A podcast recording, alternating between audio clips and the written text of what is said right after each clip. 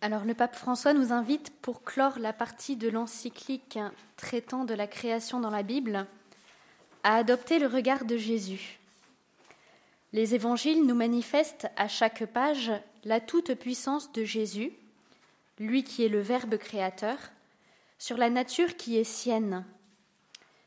Quel est donc celui-ci pour que même les vents et la mer lui obéissent s'écrie la foule après la tempête apaisée. Mais la puissance créatrice de notre Seigneur ne se manifeste pas comme un rapport de force, comme une domination arbitraire. Au contraire, nous contemplerons dans une première partie Jésus qui admire la beauté et l'ordre de la création, qui apprend à ses disciples à y voir la sollicitude du Père céleste. Puis, dans une seconde partie, nous développerons l'incarnation, par laquelle Dieu assume une nature créée et va jusqu'à élever des réalités naturelles au rang d'instruments du salut et de la communication de la grâce. Et enfin, dans une troisième partie, nous verrons le Seigneur ressuscité qui récapitule tout en lui dans sa seigneurie sur l'univers. L'Évangile nous montre d'abord Jésus qui observe, qui admire dans les choses créées la beauté semée par son Père et qui invite les disciples à faire de même, Levez les yeux et regardez les champs déjà dorés pour la moisson. La nature tout entière nous parle du Créateur. Jésus évoque avec ses disciples les moineaux, dont aucun n'est oublié au regard de Dieu, les oiseaux du ciel qui ne font ni semaille ni moisson et que le Père céleste nourrit, les lys des champs qui ne filent ni ne travaillent et qui sont vêtus par Dieu plus magnifiquement que Salomon. À chaque fois, Jésus nous invite à scruter, derrière le créé, ce qui se reflète du Créateur et de son amour pour nous et pour chacune des créatures dont il prend soin. Oui, nous pouvons être sans crainte, car nous valons plus qu'une multitude de moineaux, plus que les lys et que l'herbe qui passe. Aussi, nous pouvons être sûrs de l'immense sollicitude de Dieu à notre égard. Nous avons déjà vu que la création est comme un immense livre ouvert où nous pouvons contempler, émerveiller l'action de Dieu dans le monde, sa sagesse, sa toute-puissance, sa bonté. Jésus nous invite à lire derrière chaque créature le mystère et le message spirituel qu'elle révèle. Sainte Thérèse de l'Enfant Jésus a bien compris cela. Ses écrits et sa correspondance fourmillent de comparaisons florales ou tirées de la nature pour parler du mystère de Dieu. Pensons à l'aigle, à la violette, au lys. Ce souvenir, écrit sur la carmélite par sa sœur, nous montre combien son âme était transparente à l'action de l'Esprit Saint, et combien elle voyait en toutes choses un témoignage de la délicatesse de Dieu. Alors je cite. En descendant les marches, elle vit, à droite, sous le néflier, la petite poule blanche qui avait tous ses poussins sous ses ailes. Quelques-uns montraient seulement leur petite tête. Elle s'arrêta toute pensive à les considérer. Au bout d'un moment, je lui fis signe qu'il était temps de rentrer. Elle avait les yeux pleins de larmes. Le soir, dans sa cellule, elle me dit J'ai pleuré en pensant que le bon Dieu a pris cette comparaison pour nous faire croire à sa tendresse. Toute ma vie, c'est cela qu'il a fait pour moi. Il m'a entièrement caché sous ses ailes. Tantôt, en vous quittant, je pleurais en montant l'escalier. Je ne pouvais plus me contenir, et j'avais hâte d'être rendu dans notre cellule. Mon cœur débordait d'amour et de reconnaissance. Fin de citation. C'est la transparence de son cœur et l'ardeur de sa reconnaissance qui lui fait percevoir l'amour de Dieu dans les plus petites choses de la vie. Elle voit dans ces choses qui passent celui qui ne passe pas, et ce jusqu'à en être bouleversée. Bien sûr, cette attitude ne se limite pas à des émotions fugitives. Elle caractérise au contraire le fond permanent de son âme, même dans la nuit de la foi. Et si elle voit dans les réalités de la nature un message sur Dieu, combien plus voit-elle Jésus dans l'âme de ses sœurs, avec qui elle pratique la charité à un haut degré. Mais Jésus va encore plus loin. Non seulement il nous apprend à voir dans les choses créées des signes de Dieu, mais en s'incarnant, lui, la personne divine du Fils, la parole créatrice, il unit à sa nature divine incréée notre nature humaine qui, elle, est créée. Et en elle, il élève la création à une dignité insurpassable. Le pape François écrit Une personne de la Trinité s'est insérée dans le cosmos créé en y liant son sort jusqu'à la croix.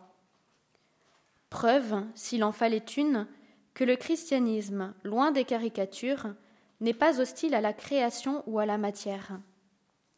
En Jésus et en lui seul s'établit le point de contact entre la création et Dieu qui est au-delà de toute réalité créée. Et cela a des implications très concrètes pour notre foi, qui ne peut pas être abstraite, éthérée ou bien à notre convenance.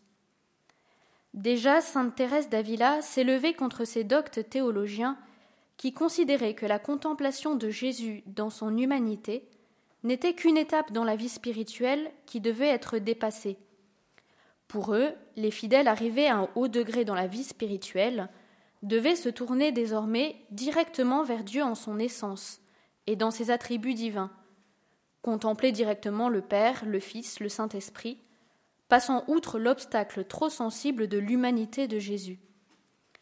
En réaction, la Madre encourageait à la contemplation de Jésus dans les mystères de sa vie terrestre, particulièrement de son enfance et de sa passion, et ce de façon très concrète. En fait, il n'existe pas de saint qui n'ait trouvé la voie royale de la sainteté hors de la contemplation et de l'imitation de Jésus en son humanité.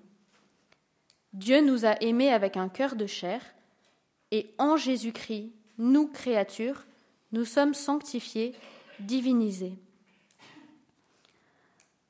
En s'incarnant, Jésus a comme entraîné dans son sillage de nombreuses réalités sensibles qu'il a élevées pour en faire des instruments pour notre salut. Pensons à la croix, au sacrement. Évidemment, les réalités créées ne sont pas en elles-mêmes des instruments de notre salut, mais elles reçoivent cette élévation parce que Jésus, vrai Dieu et vrai homme, agit par elle et à travers elle. Lorsque le vendredi saint, le prêtre élève la croix que nous vénérons, il nous dit Voici le bois de la croix qui a porté le salut du monde. Pour tous les âges et pour toutes les générations, la croix, instrument de supplice, restera le signe le plus éloquent de la victoire de Dieu sur la mort.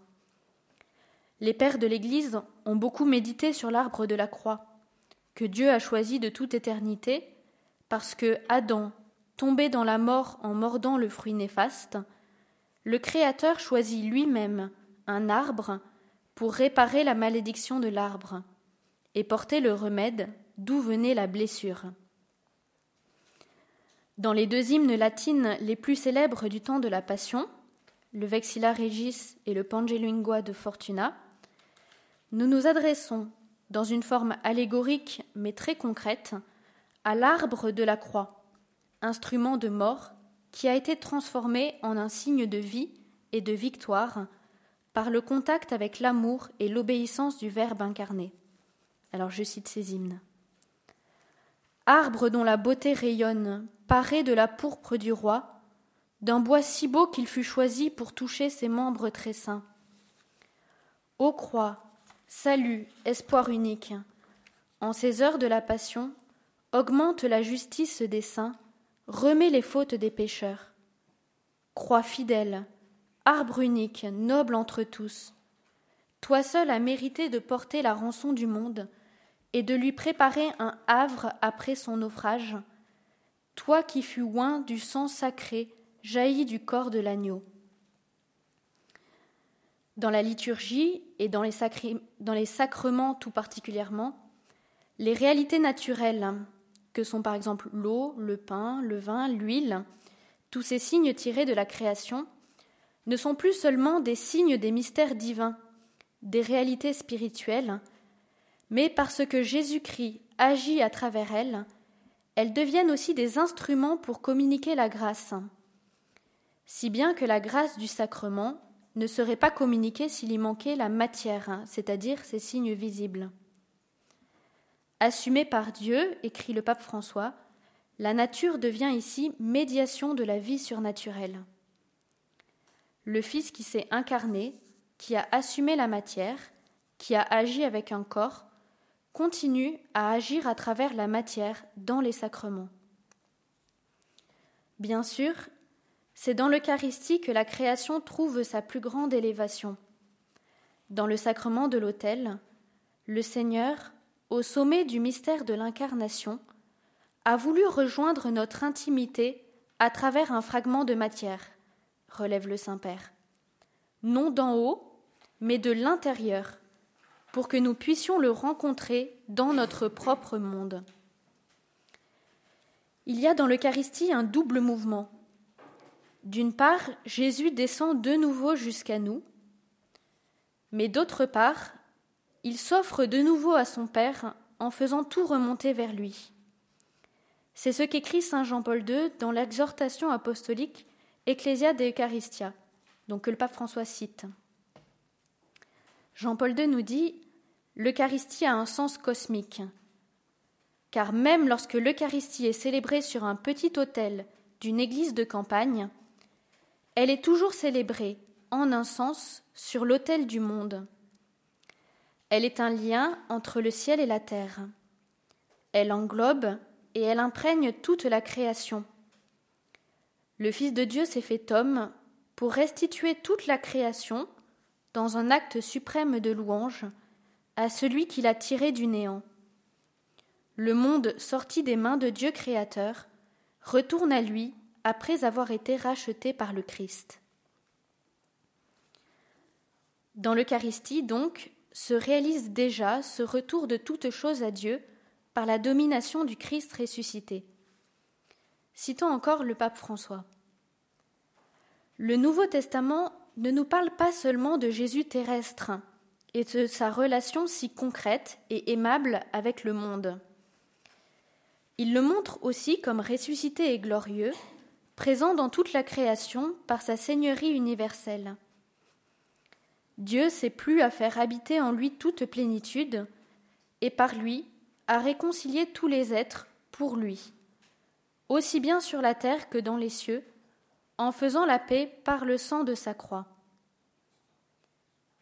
En effet, Saint Paul proclame que tout est créé par lui et pour lui.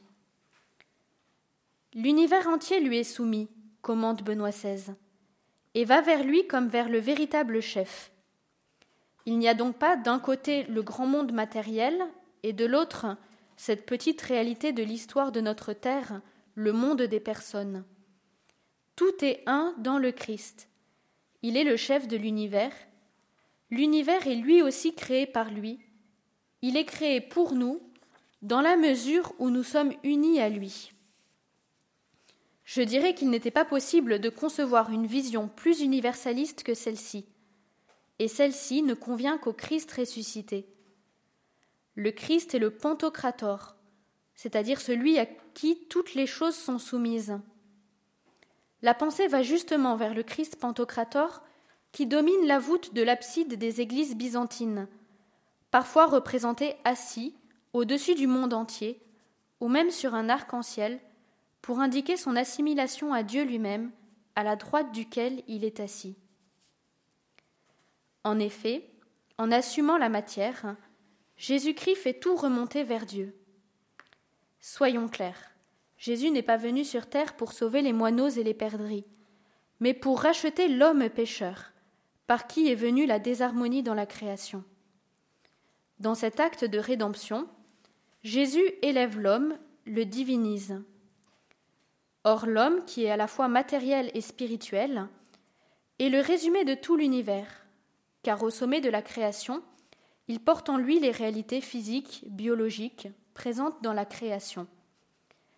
Il est lui-même un microcosmos, un petit cosmos. L'homme, à qui la création a été confiée, a donc la charge de faire tout remonter à Dieu par son union au Christ Jésus. Notre hymne de louange va dans ce sens lorsque, dans les psaumes, nous invitons le soleil, le froid, les bêtes des champs à louer Dieu, à remonter vers le Créateur. Par nos voix, que nous unissons à celles du Christ, nous commençons d'ores et déjà à faire tout remonter vers Dieu dans le Christ Seigneur. Mais l'accomplissement de ce mouvement, écrit le pape François, nous projette à la fin des temps, quand le Christ remettra toutes choses au Père et que Dieu sera tout en tous. Les saintes écritures dans les livres d'Isaïe et de l'Apocalypse nous parlent en effet de cieux nouveaux et d'une nouvelle terre, d'une nouvelle création transfigurée, même si les modalités concrètes de cette nouvelle création demeurent assez mystérieuses. Concluons. Voir ainsi toute chose en fonction de Dieu ne nuit pas à une saine connaissance des créatures en elles-mêmes. Lorsque les pharisiens viennent demander à Jésus, après la multiplication des pains, un signe venant du ciel, Jésus leur répond Quand vient le soir, vous dites Voici le beau temps, car le ciel est rouge. Et le matin, vous dites Aujourd'hui il fera mauvais, car le ciel est d'un rouge menaçant. Ainsi l'aspect du ciel, vous savez en juger, mais pour les signes des temps, vous n'en êtes pas capable. Jésus ici ne reproche pas aux pharisiens de connaître la création dans un but pratique, ou même scientifique, par la recherche des lois qui régissent l'univers.